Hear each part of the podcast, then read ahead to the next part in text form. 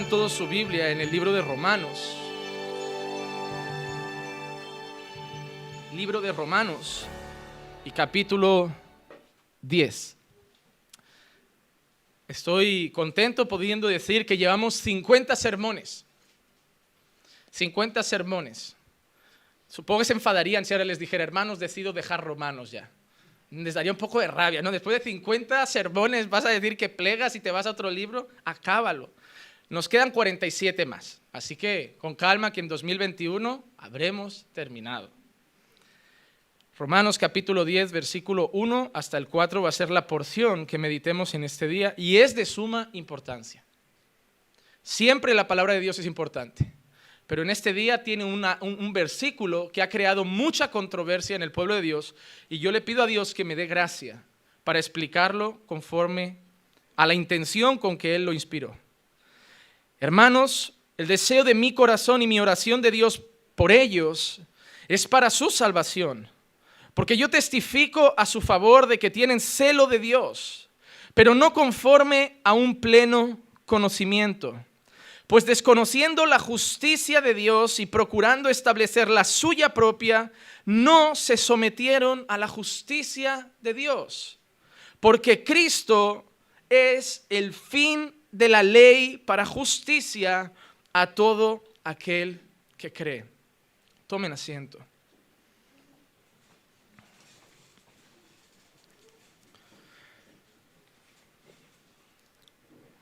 El versículo en el que yo me voy a centrar en esta mañana es concretamente el 4, pero llegaremos despacio a ese momento.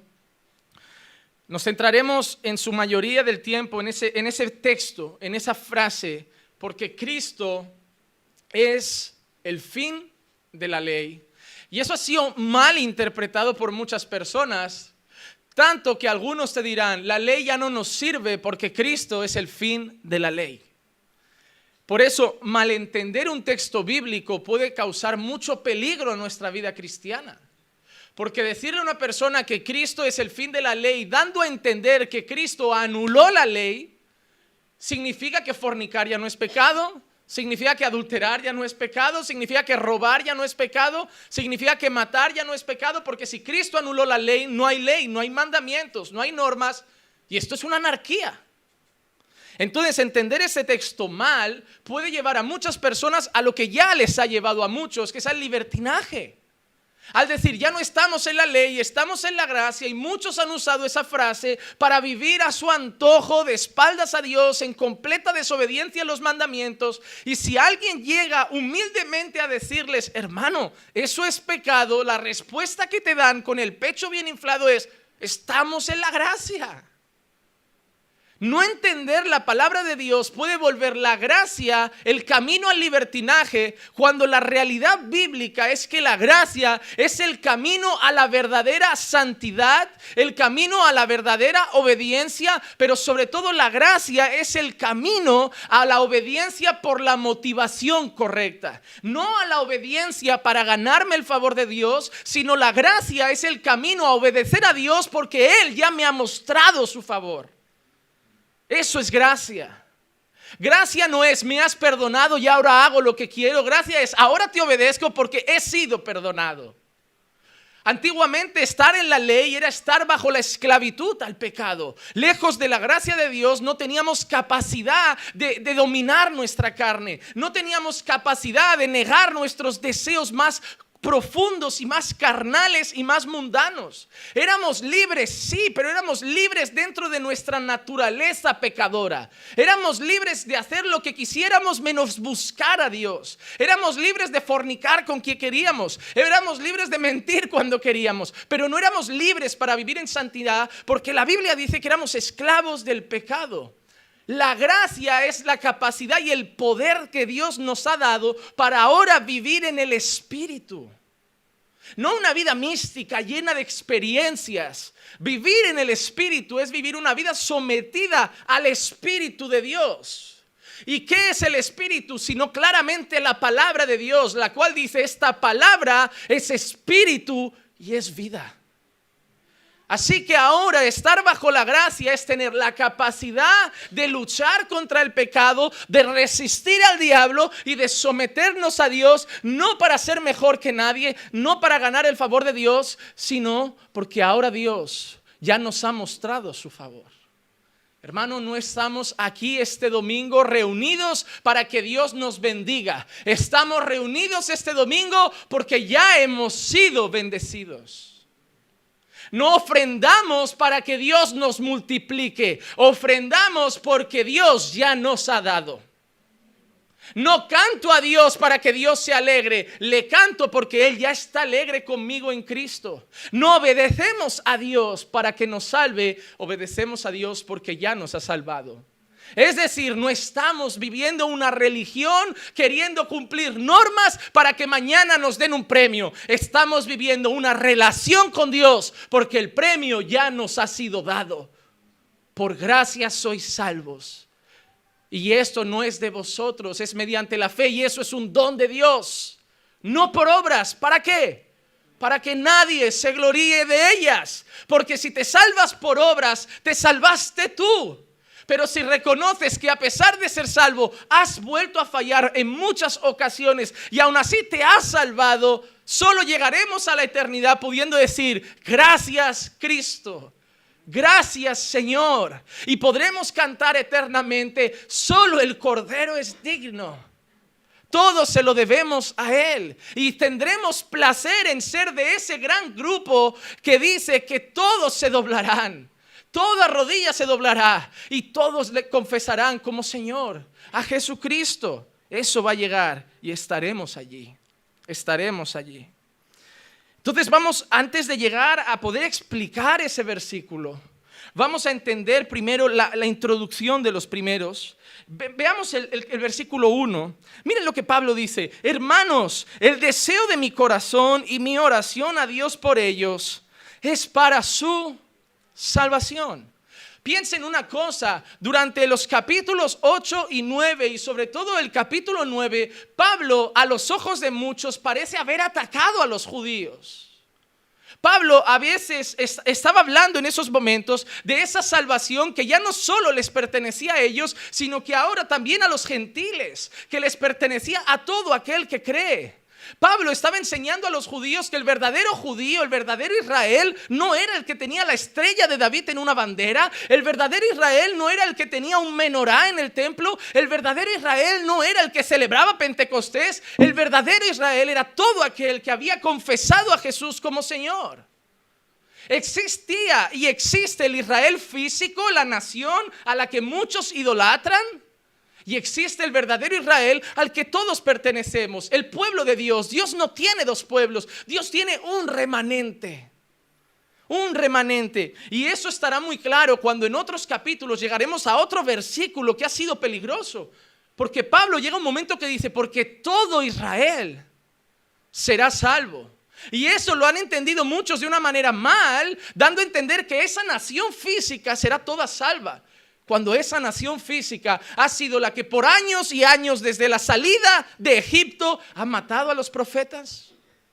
Ha sido un pueblo de dura cerviz. Y dentro de ese pueblo Dios siempre tuvo un pequeño remanente. Entender mal la palabra es entender mal la historia. Es entender mal a Dios. Y es entender mal a Cristo. Sin embargo, entender que la nación física de Israel, los judíos físicos de sangre, no son realmente todos el pueblo de Dios porque muchos niegan a Cristo y quien niega a Cristo niega a aquel que lo envió. hermano, yo no puedo llamar a un judío que dice que Jesús no es el Mesías hermano, porque la palabra dice que quien niega al Hijo niega a aquel que lo envió. Y quien niega a Jesús, quien dice que no es el Mesías, quien dice que no es el Señor, no es mi hermano. No es mi hermano. Sin embargo, si un judío que vive en Jerusalén, que come pan sin levadura, aparte de eso, reconoce que Jesús es el Mesías y que ahora solamente será justificado por gracia mediante la fe, es mi hermano.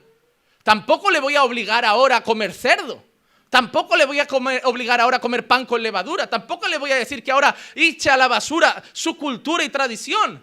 Porque la salvación no va a ser por lo que coma, sino por confesar a Jesús como el Señor. Y eso es algo que veremos en el próximo sermón de Romanos, donde responderemos a la pregunta que muchos se han hecho, ¿cómo ser salvo? Y Pablo lo resume de una manera, porque todo el que confiese a Jesús como Señor y crea en su corazón que Dios lo resucitó de los muertos, será salvo. Y no hay más, y no hay más.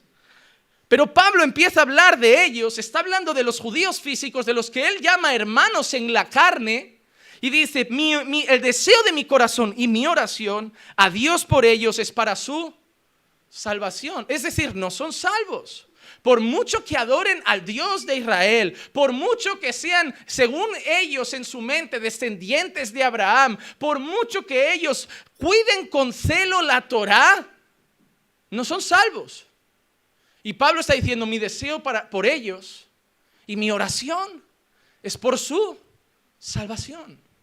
Eso que nos enseña, en primer lugar, que la salvación no está en los que tienen celo en la ley, sino en los que creen en Jesús como el Señor. Pero en segundo lugar, Pablo también nos da una bofetada a nosotros los gentiles. Porque muchos pasan de adorar a Israel a despreciar a Israel. Y Pablo nos da una bofetada diciendo, no se desprecia a Israel, pero yo voy a dar un paso más. No se desprecia a nadie. Mi oración por los musulmanes no es que sean condenados. Deberíamos decir esta frase con todo el mundo. Cuando alguien me pregunta, ¿qué piensas de los musulmanes? Yo debería contestar como Pablo, el deseo de mi corazón y mi oración es que sean salvos. ¿Y qué piensas de los católicos y de su adoración a las imágenes y su, veneración a María? Mi única respuesta debería ser, mi deseo y la oración mía es que sean salvos. ¿Y qué piensas de los ateos que desprecian a Dios? el deseo de mi corazón y mi oración es que sean salvos. ¿Y qué piensas de esas mujeres feministas con las cabezas rapadas a favor del aborto y todo eso? El deseo de mi corazón y mi oración es que sean salvas. Porque no hay nada que me parezca más triste que cuando un evangélico pone vídeos en Facebook de las procesiones de los católicos que se le caen las figuras y hacen burla. No hay nada que me parezca más triste que un evangélico que en vez de mostrar amor con el homosexual lo llama hijo del diablo y despreciable. No hay nada que me duela más que ver evangélicos en internet viendo a esas mujeres gritando a favor del aborto, desnudas y manifestándose, promoviendo el feminismo y tratarlas con odio. Porque yo vengo de un Dios que me enseña una cosa, pagad el mal con bien. Si ellas os insultan, devolverles amor. Si ellas os maldicen, bendecirlas. Si ellas os desprecian, orad por ellas. Si ellos critican la religión, no critiquéis sus ideales, orad por ellos, predicad la palabra. Podéis decirles que lo que hacen es pecado, pero con amor, con mansedumbre y con humildad. El odio no salva, pero el amor cubre multitud de pecados. El odio solo provoca que no quieran entrar aquí para ver lo que hay. Solo el amor los traerá aquí y un día serán salvos. Y ellos mismos, sin hacerles sentir despreciables nosotros, ellos mismos tendrán un encuentro con Dios y muchos serán salvos. Y serán transformados. Porque quizá tú no eras una mujer feminista, pero te besaste con 40 hombres. A los ojos de Dios eras una ramera. Quizá tú no eras un hombre homosexual, pero eras un mujeriego. Y ante los ojos de Dios, pecado es pecado. No hay que despreciar a unos porque su pecado tiene otro nombre que no el nuestro. ¿Cuántos estamos en la iglesia y seguimos luchando con pecado? Quizá no homosexualidad, quizá no feminismo, aunque en la iglesia también esa lucha sigue vigente y hoy más el feminismo, mujeres autoritarias. Quizá no gritan eh, a favor del aborto, pero tampoco se someten a sus maridos y están cada domingo en la congregación. ¿Y cuántos hombres quizás no son homosexuales, pero son soberbios? Hermano, el amor es la clave de la salvación de esta nación. El amor es la clave. No tolerar el pecado. No estoy llamando a eso. Pastor, está llamando a tolerar el pecado. No, pero abrazar al pecador. A predicar salvación en Cristo y dejar la obra de transformación en Dios. Porque de qué sirve decirle a un homosexual que deje de ser homosexual si no cree en Jesús, se irá al infierno siendo heterosexual. A veces queremos quitarles el pecado y no les damos salvación. Estamos en la iglesia pasa. Hay gente que te llega y te dice, soy cristiano. ¿Y sabes qué? Le preguntas, ¿por qué? Y te dice, porque ya no bebo, porque ya no fumo, porque ya no salgo de fiesta. Le digo, no, eso no es ser cristiano. Ser cristiano es tener a Jesús como Salvador y a Jesús como Señor de tu vida. Ser cristiano es haberte arrepentido de tus pecados y vivir una vida de obediencia en fe sometida a Dios. No es quitarte cuatro normas. Eso vas con 80 años al médico y también te las quita. Mire, ya tiene una edad, ya no es bueno que salga tanto de fiesta, ya no es bueno que beba tanto alcohol y mucho menos que fume. Ahora el médico te volvió cristiano. No, eso no es. Muchos, muchos corredores olímpicos, muchos deportistas olímpicos no andan saliendo de fiesta, no consumen drogas, no fuman, no consumen alcohol, comen dieta equilibrada, comen mejor, más sano que tú, no beben refrescos como tú. Viven parece aparentemente vidas más sanas y además tienen sus esposas, sus hijos, son cristianos. No, porque no creen en Jesús como su Señor y su Salvador. No han entregado su vida a Dios, no se han arrepentido, no han nacido de nuevo. No podemos creer que ser cristiano es cumplir ciertas normas. Porque es lo que hacemos en la iglesia. Volvemos a hoy las iglesias, la mayoría no están llenas de cristianos, están llenos de fariseos. De gente que cree que está bien con Dios porque ha cumplido las normas. Y si Jesús llegara aquí a muchos de nosotros, quizá nos diría como a Nicodemo, sí, las normas las cumples, pero te es necesario nacer de nuevo. No sirve eso. Porque cumplir normas para ganarse el favor de Dios es legalismo. Nosotros primero tenemos que creer que ya hemos recibido el favor de Dios y luego cumpliremos las normas, pero por amor a Dios. El deseo de Pablo es salvación. Esa es su oración, ese es su deseo para con Israel, es el nuestro y debe ser el nuestro para con todas las personas de este mundo. Nuestro deseo es que todo el mundo sea salvo. Es mi deseo para tus familiares, hermano, porque muchos de ustedes están aquí. Pero sean honestos, levanten la mano. ¿Cuántos tienen un familiar o un ser querido que no conoce a Jesús? ¿Podemos levantar la mano todos? Todos. Y lo más triste, algunos dirán, yo tengo un primo, pero ¿cuántos podemos decir, mi madre no conoce a Jesús? La mujer que me ha dado tanto amor, si muere hoy, se va al infierno. O mi padre, o mi hermana. Oh hermano, hay tanto todavía que predicar. Hay tanto terreno donde plantar. Hay tanto donde eh, eh, predicar el Evangelio. Déjame decirte una cosa y te lo digo no como una norma que quiero imponer en ti, solo espero que Dios lo ponga en tu corazón. Hermano, tú y yo que hemos conocido a Jesús, no tenemos tiempo para andar en el cine, no tenemos tiempo para andar de paseo. No tenemos tiempo para andar en la playa todos los días. Hermano, el mundo lo hace y no es que esté mal y no es que sea pecado, pero es que tú y yo conocemos la verdad. Conocemos que muchos están yendo al infierno y no podemos perder el tiempo porque tú y yo somos el canal por el cual Dios va a alcanzar en salvación a muchos. Oh Señor, yo ya soy salvo, déjame vivir la vida. No, yo no te dejé en la tierra siendo salvo para que vivieras la vida. Yo te dejé en la tierra siendo salvo para que trajeras a otros conmigo. Para que a través de la predicación y de la obra que mi espíritu hará mediante tu predicación, muchos sean salvos. Estamos muy distraídos. La iglesia está relajada. La iglesia está muy distraída, está perdiendo mucho el tiempo. Solo trabajamos y congregamos, vivimos una religión. Pero si entendemos que nuestras madres se están yendo al infierno, que nuestros padres se están yendo al infierno, algunas mujeres aquí y hombres, vuestros hijos se están yendo al infierno. No tenemos tiempo que descansar. Pero con el mismo celo tenemos que ver al vecino, al panadero, a Israel, al musulmán, al judío, al ateo, al mormón. Hermano, una vez hemos conocido la gracia de Dios, solo tiene que haber un deseo en nuestro corazón, que otros alcancen esa misma gracia. Versículo 2, mira lo que dice Pablo. Porque yo testifico a su favor de que tienen celo de Dios, pero no conforme a un pleno conocimiento. Mira lo que dice Pablo de los judíos. Primero dice que se van, que ora para que sean salvos, ¿verdad? Yo quiero que lo vayamos entendiendo, iré despacito y paso a paso. Primero dice que ora para que sean salvos, ¿cierto? Alguien que oramos para que sea salvo es porque está está perdido, ¿cierto? Pero Pablo dice, pero tienen una cosa, que tienen celo, dice, yo testifico a su favor, es decir, tienen algo y es que tienen celo por Dios.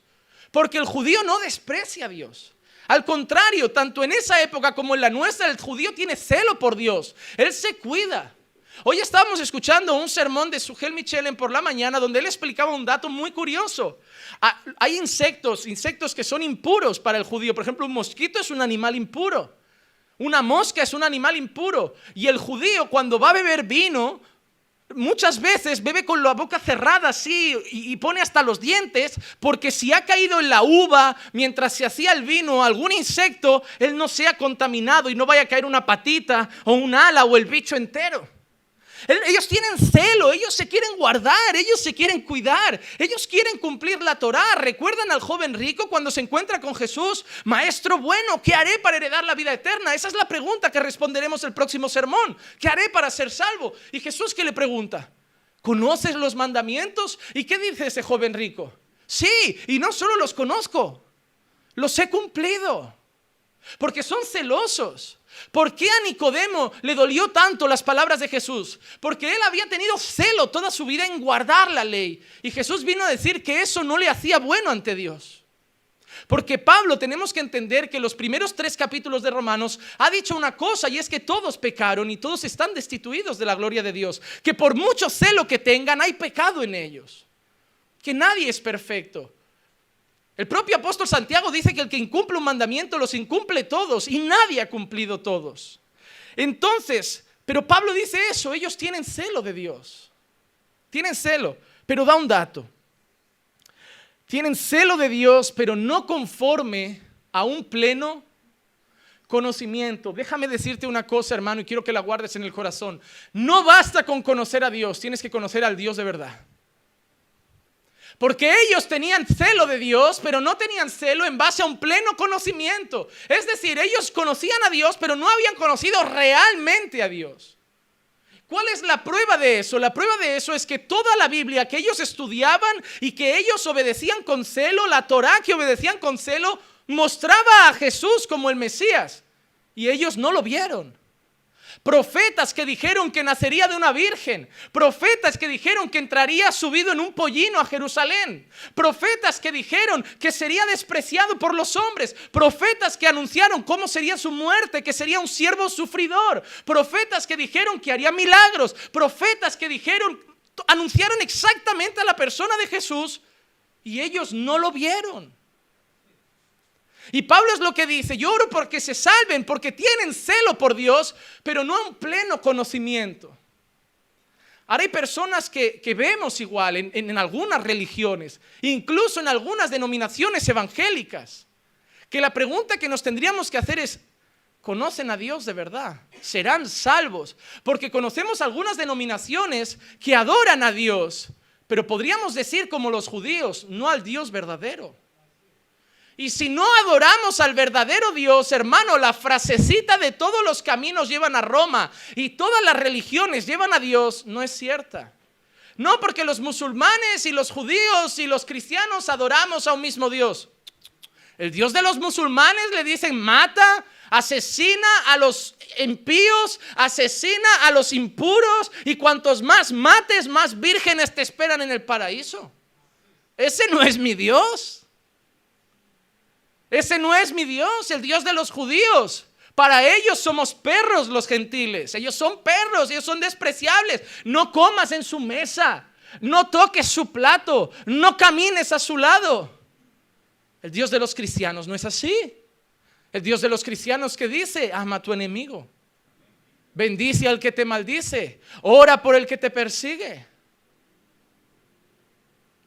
El Dios de ellos dice, mátalo para hacerme fiel. El nuestro dice, no hay mayor amor que este, que uno dé su vida por sus amigos. El Dios de ellos dice, mata al infiel. El nuestro dice, si hace falta, muere. Déjate matar. El Dios nuestro nunca manda matar. El nuestro dice, pon la otra mejilla. El Dios de ellos dice, ellos allí, nosotros allí. El nuestro dice, paga el mal con bien. Ámalos a todos. No podemos decir que adoramos al mismo Dios y no podemos decir que todas las religiones adoran al mismo Dios. Igual que no todos los caminos llevan a Roma, solo hay un camino, solo hay una verdad y solo hay una vida y es Jesucristo. Pastor, ¿los judíos se salvarán por cumplir la ley? No, no. Solo en Cristo hay salvación. Los judíos se salvarán no si cumplen la ley, los judíos se salvarán si reconocen que son pecadores como nosotros y que necesitan depositar toda su fe en Jesús como su Señor y Salvador. Reconocer que aquel que ellos pudieron ver, que su nación pudo tocar sus pies, que su nación pudo verle hacer milagros, era realmente el Mesías. Y no solamente el Mesías, sino el Dios encarnado. Porque en el principio era el verbo. Y el verbo era con Dios. Y el verbo era Dios. Y no como la Biblia de los testigos de Jehová, que dice, y el verbo era un Dios, y te lo ponen con D minúscula y como si hubieran dos mil. No, el verbo era Dios. Y ese verbo se hizo carne y nosotros vimos su gloria. Era Dios encarnado. Era Dios visitando a la humanidad. Y por eso Pablo dice, ellos no tienen pleno conocimiento de Dios, porque pudieron tocarlo, pudieron verlo, pudieron tener al Mesías entre sus brazos y lo único que dijeron es, crucifícalo, ese no es nuestro Mesías. Y quien niega a Jesús, niega al Padre que lo envió y por tanto no es salvo. ¿Por qué? ¿Por qué no alcanzaron un pleno conocimiento de Dios? Mira lo que dice. El versículo 3. Pues desconociendo la justicia de Dios, procuraron establecer la suya propia. No se sometieron a la justicia de Dios. Pues desconociendo la justicia de Dios y procurando establecer la suya propia, no se sometieron a la justicia de Dios. Es decir, y yo te lo voy a explicar todo porque si hay algo que a mí me gusta es decir las cosas sin rodeos y claras. A mí alguien me dijo una vez una frase que me impacta. Me dice, Juanma, la iglesia no necesita palabras técnicas, la iglesia no necesita palabras raras que no entienden. El culto de domingo no hay que hablar ni de homilética, ni de exegesis, ni cosas que la gente parece que estás hablando en lenguas, extrañas o en chino. La iglesia necesita cosas claras. El sermón de domingo lo tiene que entender el que fue a la universidad y el que no fue a la escuela. El sermón de domingo lo tiene que entender el anciano y el adolescente. Así que predica claro. Y si no quedas muy técnico y profesional, no pasa nada. Ya irán otros a las universidades. Tú predica al pueblo. Y lo aprendí a hacer de esta manera. Así que vamos a ver lo que dice el versículo 3 de una manera sencilla desconociendo la justicia de Dios y procurando establecer la suya propia, no se sometieron a la justicia de Dios. ¿Saben lo que significa? Lo que significa ese texto es esto, es sencillo, es que toda la Biblia, desde el Antiguo Testamento, Dios enseñó al judío que se tendrían que salvar a través del Mesías. Toda la Biblia, toda la Biblia, la salvación ha sido por fe, por gracia mediante la fe. Pruebas evidentes. Prueba número uno, un hombre conforme al corazón de Dios. ¿Qué nombre les viene a la cabeza? David. David. ¿Creen que se salvó por la obediencia? Un hombre que traicionó a, un soldado que lo amaba y defendía la patria acostándose con su esposa. Que mandó a ese hombre a morir a primera línea de batalla. Que, eso, ese hombre creen que se salvó por obedecer.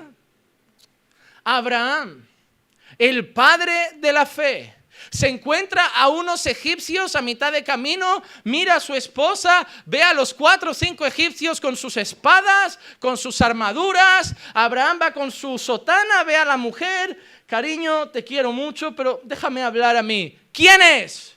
Es mi hermana.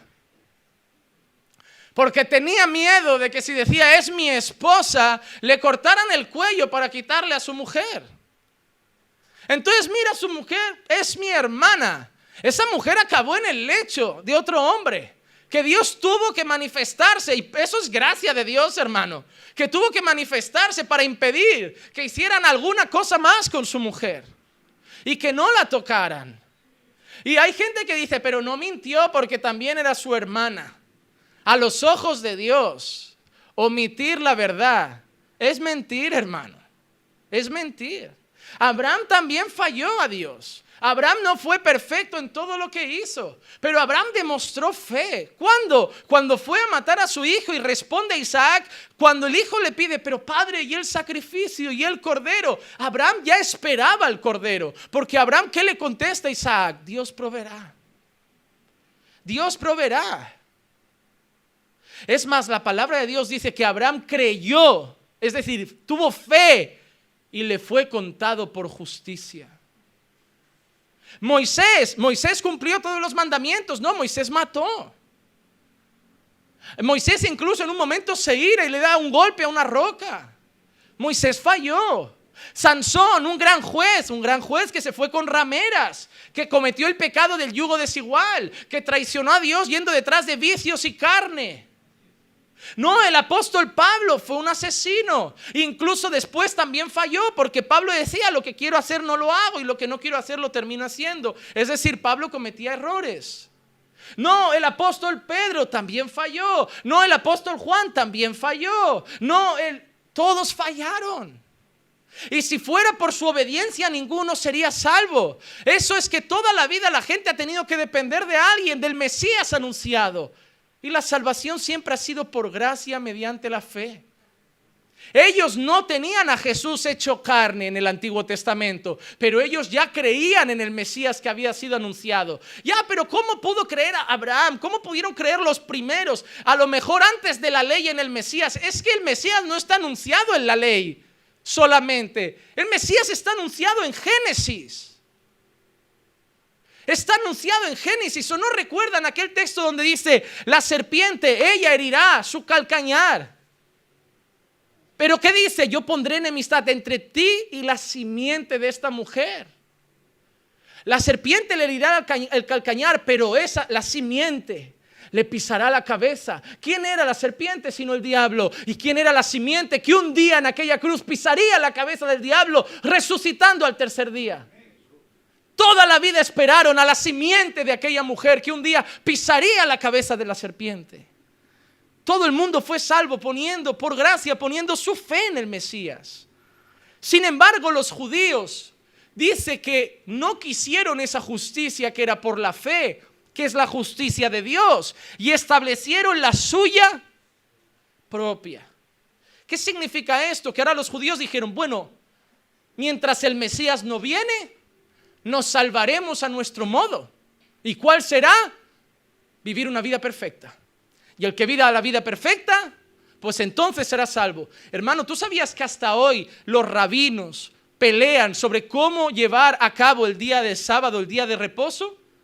Que discuten entre ellos. Por ejemplo, la norma actual dice que solo pueden dar 1999 pasos. Que si llegan a 2000 ya han roto el día de reposo. Porque 2000 pasos se considera viaje. Tanto es que eh, la, propia Biblia a veces habla de distancia como diciendo, estaban a un día de reposo. Porque se consideraba una distancia. No, no, eso ya es viaje. ¿Sabes que hasta hoy dicen cuánto peso puede cargar? Imagínate que van a hacer la compra y te dice un... Eh, eh, hoy es sábado, deja una bolsa, que hasta tres bolsas se pueden cargar, cuatro ya es esfuerzo. ¿Has visto a dónde han llegado la necedad de los hombres? Eso Dios lo llama doctrina de hombres. Porque Dios nunca puso esa norma. Dios nunca puso esos límites. Son cosas que ellos se han ido inventando. Son doctrinas de hombres. Yo no estoy tirando a la basura el día de reposo. Estoy diciendo que ellos han torcido el día de reposo. Tanto es que quisieron matar a Jesús porque en su mente Jesús estaba rompiendo el día de reposo por sanar el día de reposo. Y Jesús se presenta a esos hombres y, ¿saben qué les dice? Toda la Biblia habla de mí. Toda la Biblia explica lo que es el día de reposo y no lo habéis entendido. ¿Acaso no es lícito hacer el bien el día de reposo? ¿Acaso uno de vosotros se le cae una oveja en un pozo el día de reposo y no la recogerá? ¿Acaso fue el hombre que se hizo el día de reposo o se hizo el día de reposo para el hombre? Porque ahora vivís vosotros sometidos al día de reposo, pero fue el día de reposo que se hizo para vosotros. El día de reposo no fue una, una, norma para someteros, fue un regalo de Dios para daros descanso. ¿Cuál es la esencia del día de reposo? Seis días trabajarás y uno se lo darás al Señor. Pararás tus actividades físicas, pararás tu tiempo de trabajo y te entregarás al descanso y a la búsqueda en adoración a Dios. Y ahora solo lo ven como norma. Ay, tengo que cumplir el día de reposo. Es un regalo. Es una bendición que Dios nos dio incluso antes de la ley. Fue una religión, una bendición. Cuando tú ves el día de reposo como una norma y un castigo, ya no lo has entendido. Y sobre todas las cosas, Jesús se levanta y les dice, y lo más importante, yo soy el Señor del día de reposo. Es el problema del judío de aquel entonces y el de muchos de ahora, que se han hecho su propia justicia. Y muchas iglesias lo hacen.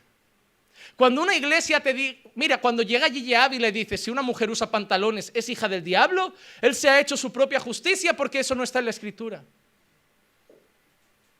La escritura habla de que el hombre use ropa de hombre y la mujer ropa de mujer y que la mujer tiene que vestirse con pudor, con modestia y que todo lo que hagamos sea para la gloria de Dios. Obvio que si yo veo una hermanita en Cristo que viste pantalones apretados, bien apretaditos y la camisa bien por encima de la cintura para que se vea bien marcado su trasero, me parece que no es creyente. No la llamaré hija del diablo, a veces son nuevas en la fe. Tampoco nadie se lo ha explicado. La gente de la noche a la mañana no cambia por completo, ni tú ni yo hemos cambiado por completo. El que empezó la buena obra la está perfeccionando. Hay que enseñarles como amor. No puede llegar esa hermana y decir, hermana, si sigues vistiendo así te vas a la calle que aquí no aceptamos prostitutas.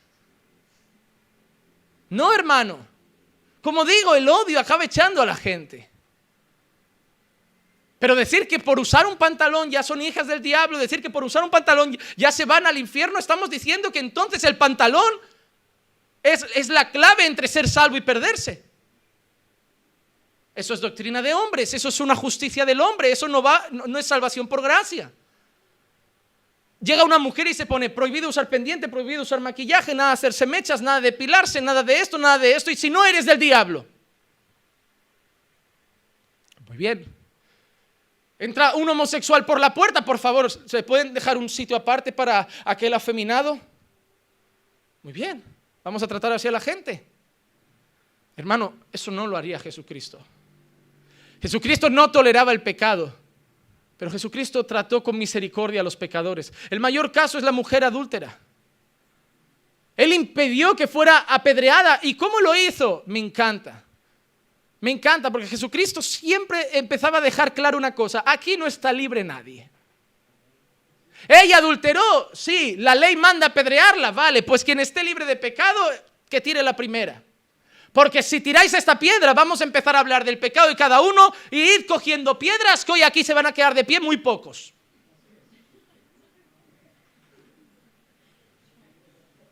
El único que tenía derecho a tirar la piedra se acerca a la mujer y se pone, si ellos se han ido, yo tampoco te condeno. ¡Eh! Que la historia no acaba ahí, que es muy bonito y la mujer se puede ir a pecar tranquila.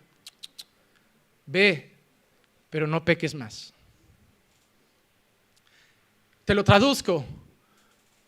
Hoy has tenido suerte. Dios es lento para la ira. Dios es grande en misericordia. Pero va a llegar un día que no va a ser eso. Y si no te arrepientes, y si no cambias tu historia, un día estarás delante de Él y las piedras habrán sido tu menor problema. Ve y no peques más. Hoy Dios te perdona, pero recuerda que es santo. No peques más. Al, al, pecador hay que tratarlo como Jesús lo trataba, no tolerando el pecado, pero tratándolo con amor y gracia. ¿Por qué? Primera cosa, porque así nos trata Dios a nosotros. Pero yo aprendí algo, hermano. No puedo pedirle a alguien que no tiene amor que ame. No puedo pedirle a alguien que no tiene misericordia que sea misericordioso. No puedo pedirle a alguien que no ha recibido gracia que dé gracia, porque el hombre solo puede dar lo que tiene. Por eso hay gente en la iglesia que no ama a todos. Por eso hay gente en la iglesia que no muestra gracia y no muestra misericordia, que solo odia, que solo tiene rencor, porque no lo ha recibido tampoco de Dios. Y solo podemos dar lo que tenemos en nuestro corazón. ¿Cuándo yo voy a perdonar? Cuando yo me sienta perdonado. ¿Cuándo yo voy a amar? Cuando yo reciba el amor de Dios. ¿Cuándo yo voy a mostrar gracia? Cuando yo reciba la gracia de Dios. Yo no puedo dar lo que no tengo. No puedo dar lo que no tengo. Puedo fingir que lo tengo, pero no puedo dar lo que no tengo. Y muchas veces queremos pedirle a gente que no ha nacido de nuevo, que dé cosas que no tiene. Por eso hay gente que te dice, pastor, no consigo perdonar. Bueno, pues no ha sido perdonado. Así de sencillo. Así de sencillo. Pastor, no consigo perdonar a mi padre. Bueno, pues no has sido perdonado. Porque si tú hubieras sido perdonado y hubieras sido consciente de lo que Dios te ha perdonado, no te costaría perdonar a otros. Si te cuesta es que todavía te crees muy simpático y muy bueno. Porque al que mucho se le perdona, mucho ama. El que no ama mucho, es porque cree que se le ha perdonado poco. Por eso yo vengo cada domingo a decirte a la cara, eres un pecador, eres un miserable. Y recuerda lo mucho que Dios te ha perdonado para no guardar rencor a nadie fuera. Porque lo que Él te ha perdonado, tú también tienes que perdonar a otros. Si tú no consigues perdonar a nadie, solo déjame decirte la última cosa, te estás creyendo mejor que Dios. Ah, yo sé que me ha pedido perdón, pero lo que hizo está muy feo, no consigo perdonarle. Lo que tú hiciste también está feo. Por tu culpa tuvo que morir su único hijo, el hijo unigénito de Dios tuvo que morir. Y Él no te dijo, no consigo perdonarte. Él te dijo, si pides perdón, yo te perdono. ¿Tú te crees mejor que Dios para negar perdón a alguien? No, hermano. Si tienes que perdonar a, tu esposo por lo que te hizo hace años, ya, deja la, pelotita atrás, ya deja la historia de no lo consigo, me hizo traicionó ya perdónalo. Si tienes que perdonar a tu esposa por cómo te trataba, ya perdónala. Si tienes que perdonar a tus padres porque te trataron mal, te humillaron, no te permitieron estudiar, te maltrataban, no te pegaban, ya perdona. Y si tienes que perdonar a tu primo o tu tío que cuando tu padre no estaba en casa abusó sexualmente de ti y hasta entonces no lo consigues decir a nadie, pero sigue maltratando tu corazón, ya perdónalo. Ya perdónalo, porque Dios te ha perdonado a ti. Quizá no una violación, quizá no un asesinato, pero te ha perdonado todas las cosas que has hecho. Entonces perdona Perdona, hermano. Porque si no perdonas, siempre va a haber una muralla y una barrera en tu crecimiento espiritual. No vas a poder desarrollarte en la fe mientras haya rencor, odio y rabia en tu corazón. Ah, pastor, usted no sabe, usted no sabe lo que es que te violen más de una vez, más de un año. No, no lo sé. Y tampoco voy a ir a probarlo para ponerme en tu piel. Pero no hay pecado y no hay nada que no pueda ser perdonado no hay nada. Llegamos al versículo 4. Entendemos que Pablo ha dicho, número uno, que quiere la salvación de los judíos. Número dos, que los judíos tienen celo por Dios, pero no en un pleno conocimiento. Número tres, que dejaron la justicia de Dios buscando su propia justicia. Y remata Pablo con el cuatro, dice, porque Cristo es el fin de la ley para justicia de todo aquel que cree.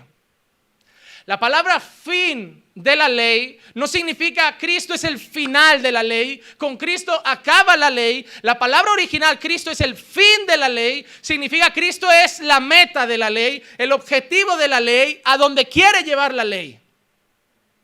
Lo que Pablo está diciendo es que la ley de la que los judíos tenían tanto celo apuntaba a Cristo. Porque esa ley les tenía que hacer entender que no podían salvarse. Hermano, mientras tú lees el Nuevo Testamento te puedes sentir muy simpático, pero cuando tú lees Levítico, cuando tú lees números, cuando tú lees Deuteronomio, cuando tú ves todos los mandamientos de Dios, te sientes sucio y dices, madre mía, pensaba que solo eran 10 y de esos 10 ya había roto 11. Y ahora hay 20, 30, 40, 100, 200, 300 y he roto una lista larga. ¿Qué hace eso? ¿Y ahora qué hago? Estoy perdido. ¿Cómo me salvo? ¿Qué esperanza hay para mí? El Mesías.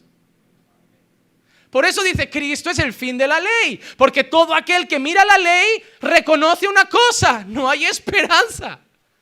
Ni para mí ni para nadie. Esto no lo ha cumplido nadie. ¿Qué vamos a hacer? Confiar en el Mesías. Confiar en Jesús. Cuando la Biblia cuando Pablo dice Cristo es el fin de la ley, no significa Cristo vino a poner fin a la ley. Significa Cristo vino a demostrarnos que la ley nos hacía pecadores. No, éramos pecadores. La ley nos mostraba nuestro pecado y nuestra única esperanza era Cristo. Cristo es el fin de la ley, significa Cristo es la única solución para aquellos que no pueden cumplir la ley. Porque hermano, aunque con celo y con cariño queramos obedecer a Dios todos los días, vamos a ser sinceros ¿Cuántos de aquí queréis vivir una vida de obediencia a Dios? Yo quiero, tú quieres. Pero vamos a ser sinceros. ¿Cuántas veces, sin controlarlo, ha llegado un sentimiento de rabia a tu corazón y sabes que es pecado? ¿Cuántas veces sin querer, yo sé que hay chismosos, pero hay gente que en un momento de desespero, rabia, impotencia, dice algo malo de alguien y uno... ¿No te ha pasado hablar algo de alguien y decir, esta palabra me ha sobrado? ¿Te ha pasado? Sabemos que es pecado. ¿Cuántas veces no íbamos por la carretera, llegamos a casa y nos viene una carta de la DGT, de la Dirección General de Tráfico, una multita con su buena foto, eh, blanco y negro, estilo vintage, ahí con nuestra matrícula y una frase que pone, en una vía pública con límite de velocidad de 50 kilómetros por hora, el propietario del vehículo circulaba a 90. Eso es pecado. Eso es pecado. ¿Cuántas veces el mecánico no te ha dicho sin que, bueno, yo te cobro, pero no te cobro el IVA? Eso es pecado. ¿Cuántas veces llamó Yastel mientras estabas trabajando, conduciendo o en casa, en tu momento de descanso, echándote la siesta? Porque los tíos no llaman a las 7 de la tarde y no llaman a las 10 de la mañana, llaman a las 4 con el estómago lleno, viendo una película tranquilo en tu sofá, suena el teléfono, y ahora ya no llaman de, un número oculto ni un número raro, ahora te llaman de teléfonos de móvil. Sale un 634 y, y un móvil, ¿quién será? Le llamamos de Vodafone. Y digo, eh, tío, sois expertos, ahora cambiáis, usáis teléfonos privados para llamar a gente, porque nadie os lo cogía. Y lo coges y, ¿quién es? No, le llamo de Yastel, era por, porque como usted es cliente, si usted trae un amigo, le regalamos un móvil y tres meses de, de cuota gratis. La respuesta, estás en el sofá, estás viendo la tele, estás descansando y tú le dices con un par de narices, disculpa, es que estoy reunido. Disculpa, es que ahora no me va bien. Disculpa, es que me pillas saliendo de casa y te cogen pijama, hermano. Te, dejo, te digo una cosa, eso es pecado. Llama a fulanito a casa y lo coge tu hijo pequeño. Mamá, es la tía Romilda. Dile que no estoy. Mamá dice que no está. Ahí era pecado y encima Dios te ha hecho pasar vergüenza. Es pecado. Y lo más triste que de una forma despiadada has puesto a pecar a tu hijo. Que ya te tendría que dar vergüenza mentir, pero hacer que mienta a tu hijo peor. Al final, hermano, esas cosas nos han pasado a más de uno. Sencillo, ha pasado una mujer, muy ligerita de ropa, en pleno agosto, tú conduciendo tu coche, volviendo a casa, te paras en su semáforo y pasa las jovencitas. Y tú luchas por mirar al techo del coche, pero el ojo, uno se va. Que esa cosa de que todos los hombres miran es mentira, algunos realmente sufrimos para no mirar. Lo que también vivimos en un tiempo que la manera de no mirar eh, eh, eh, es mirar al suelo o al techo y conducir así es muy peligroso. Yo he, intentado conducir mirando al techo, pero es peligroso, hermano. Y sin querer a veces has mirado lo que no tenías que mirar. Y eso es una lucha constante porque ellas tampoco son ángeles. Y a veces ha pasado un chico de metro noventa, musculoso, con sus tirantitos, que ellas te dicen, a mí ese tipo de hombres no me gustan. Pues los ves todos. Todos tenemos luchas. Y si fuera por nuestros méritos, todos vamos a arder eternamente. Pero hemos entendido que no es por nuestra propia justicia. Pastor, pero entonces, ¿cómo sé que soy salvo? Yo te voy a dar un, un, consejo que a mí me funcionó. Yo descubrí que era salvo cuando hacía una de esas cosas y al momento eso taladraba mi conciencia. Yo me di cuenta que era salvo cuando yo cometía un pecado, porque, ¿sabes? no lo podemos llamar fallos, no lo podemos llamar errores, tenemos que llamarlo por su nombre. Yo me di cuenta cuando yo pecaba y eso me dolía. Si tú pecas, no significa que no seas salvo. A ver, si practicas el pecado, sí eres del diablo. Y eso ya no lo dice ni Gigi Ávila ni yo, lo dice la palabra de Dios. Pero si tú no eres practicante del pecado, pero pecas un día, si sientes culpa, si te da rabia, si te hace llorar incluso, eso es que Dios está obrando en tu vida. La prueba más clara de nuestra fe y de haber nacido de nuevo es que no estamos cómodos con el pecado, que sabemos que nos mira un Dios santo y no le gusta vernos sucios. Miren, Pablo entendió lo que era la justicia por la fe. Y yo quiero leer un texto que es Filipenses capítulo 3, versículo 8 y 9. Dice, y aún más, yo estimo como pérdida, miren, atentos, yo estimo como pérdidas todas las cosas en vista del incomparable valor de conocer a Cristo Jesús, mi Señor, por quien lo he perdido todo y lo considero como basura a fin de ganar a Cristo y ser hallado en Él. Y mira lo que dice, no teniendo mi propia justicia derivada de la ley, sino la que es por la fe en Cristo, la justicia que procede de Dios sobre la base de la fe. ¿Qué está diciendo Pablo? Yo era como ellos. Yo estaba buscando mi propia justicia por la ley. Y dice, yo ahora eso lo tengo por basura.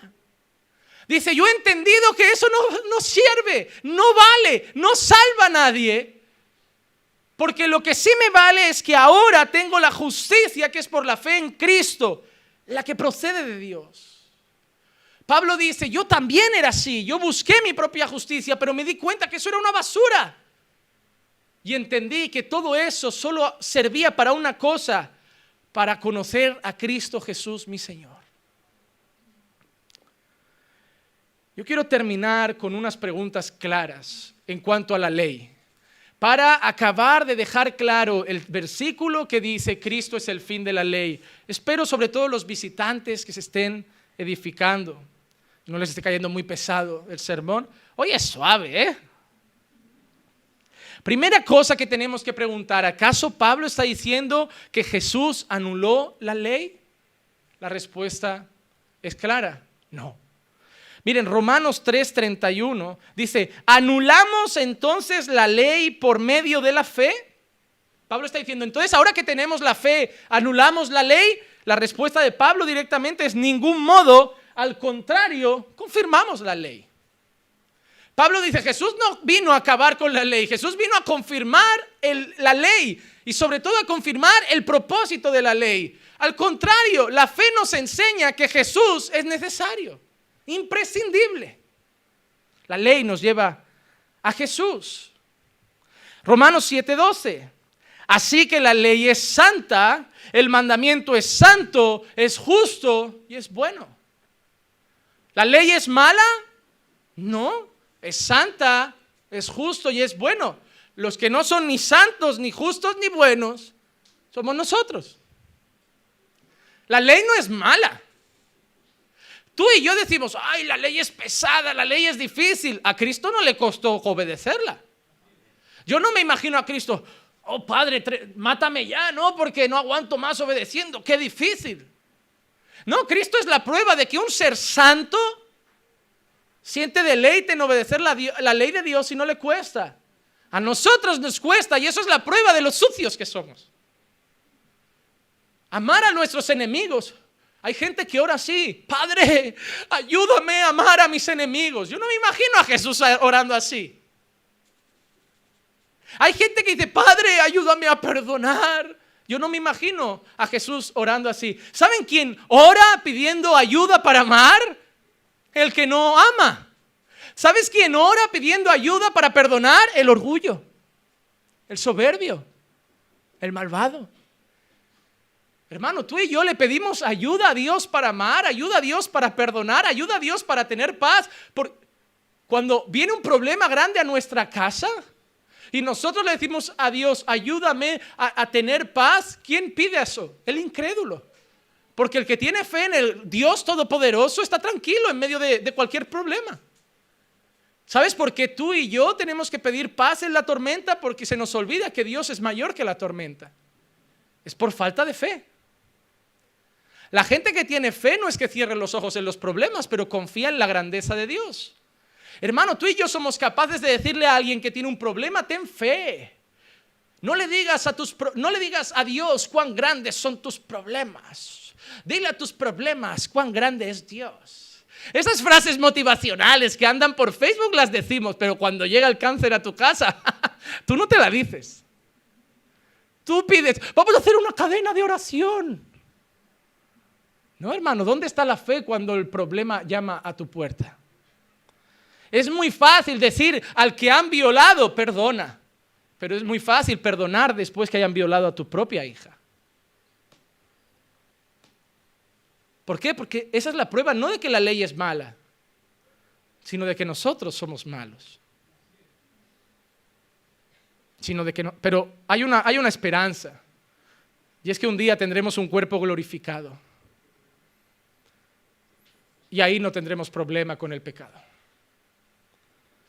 Al contrario. Segunda cosa, ¿qué significa el fin de la ley?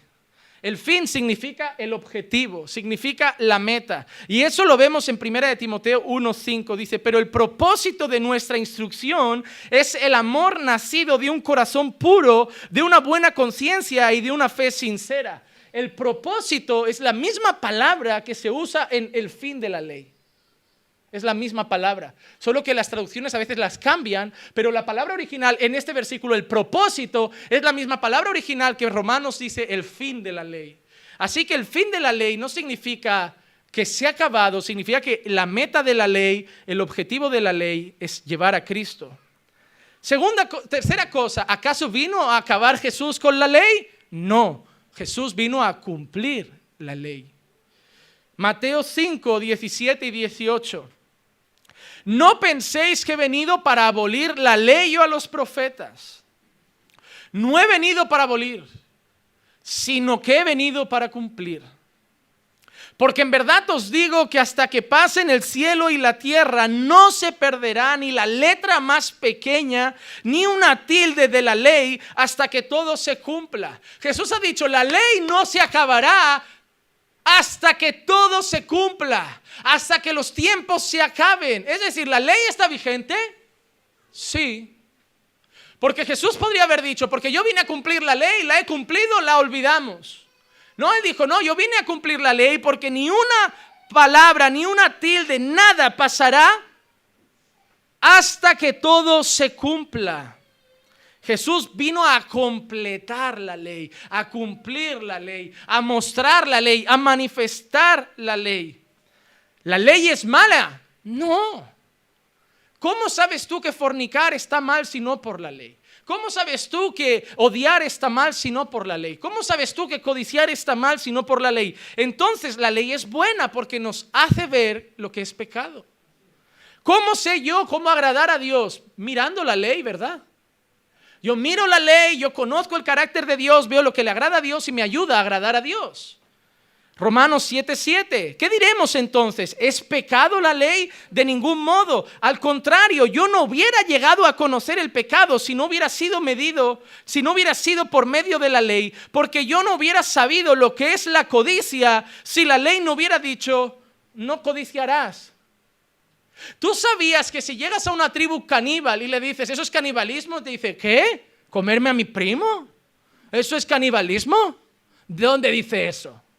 No, pues, pues en algún sitio, a mí me lo han enseñado. Pues aquí en mi tribu, si el primo se pone malo y vemos que ya no sirve para cazar, el primo va a la olla.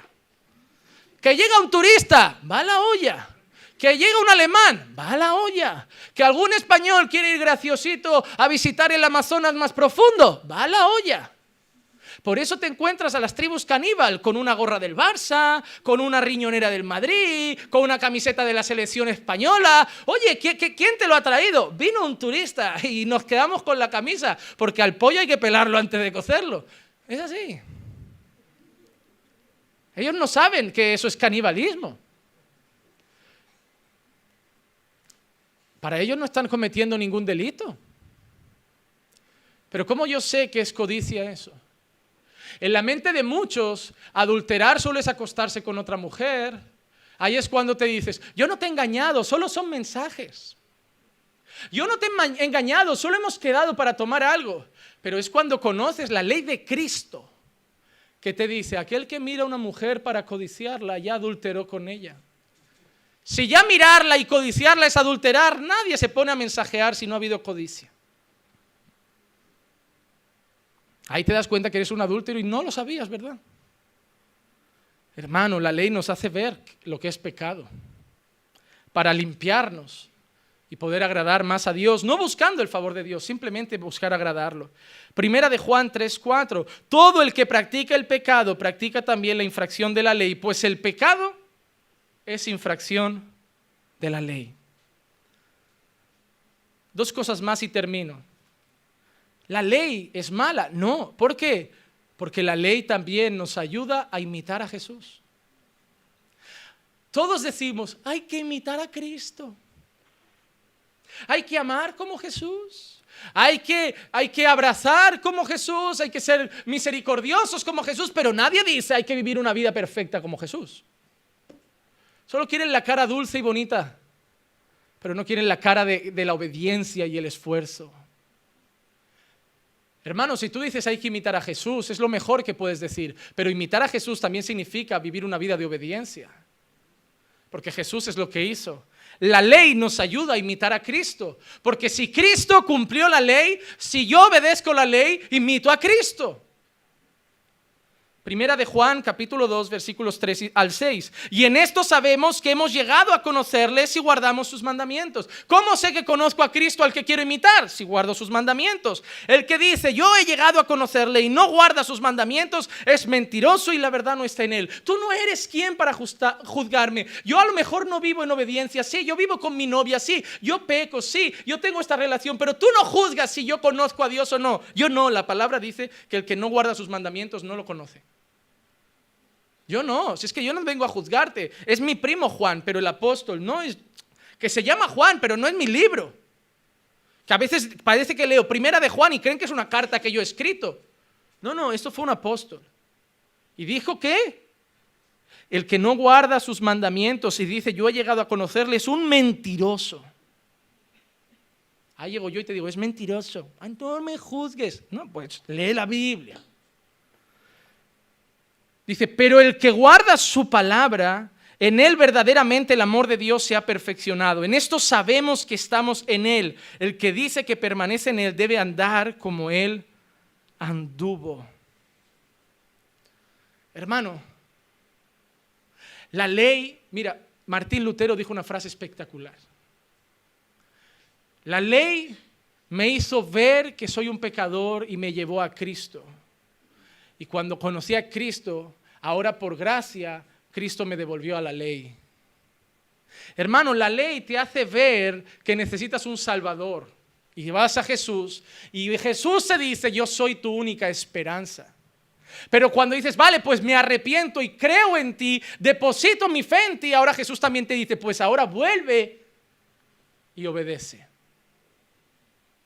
Y ahí sí me equivoco, te perdono pero la obra que voy a empezar en ti la voy a perfeccionar. Hermanos, si tu vida espiritual, si tu madurez espiritual y tu nivel de santidad es el mismo un año tras otro, alerta. Algo está mal.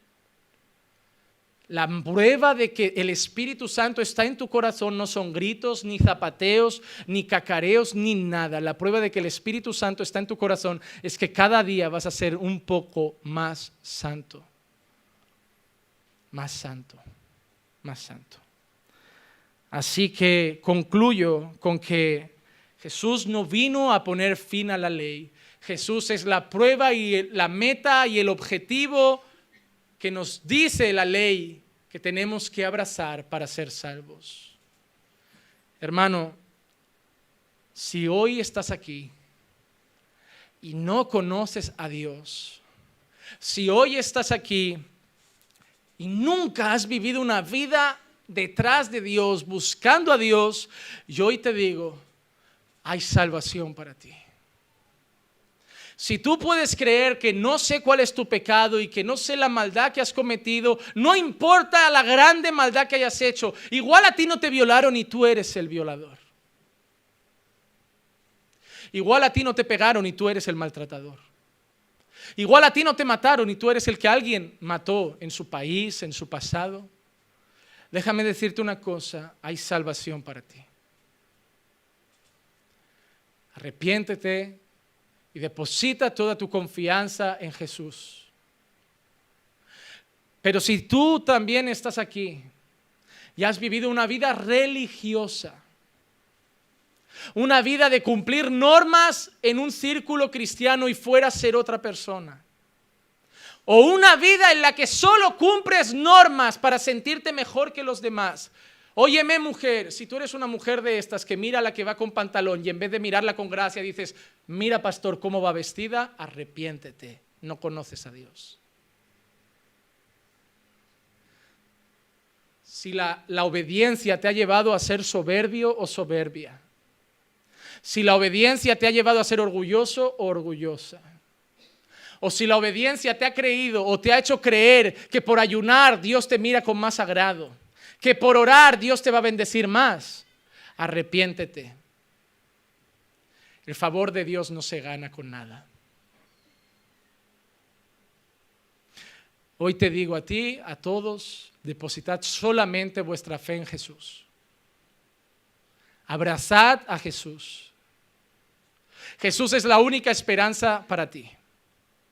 Jesús es la única esperanza para tus hijos. Jesús es la única esperanza para tu casa. Tu casa no necesita la ley si tampoco va a tener la gracia.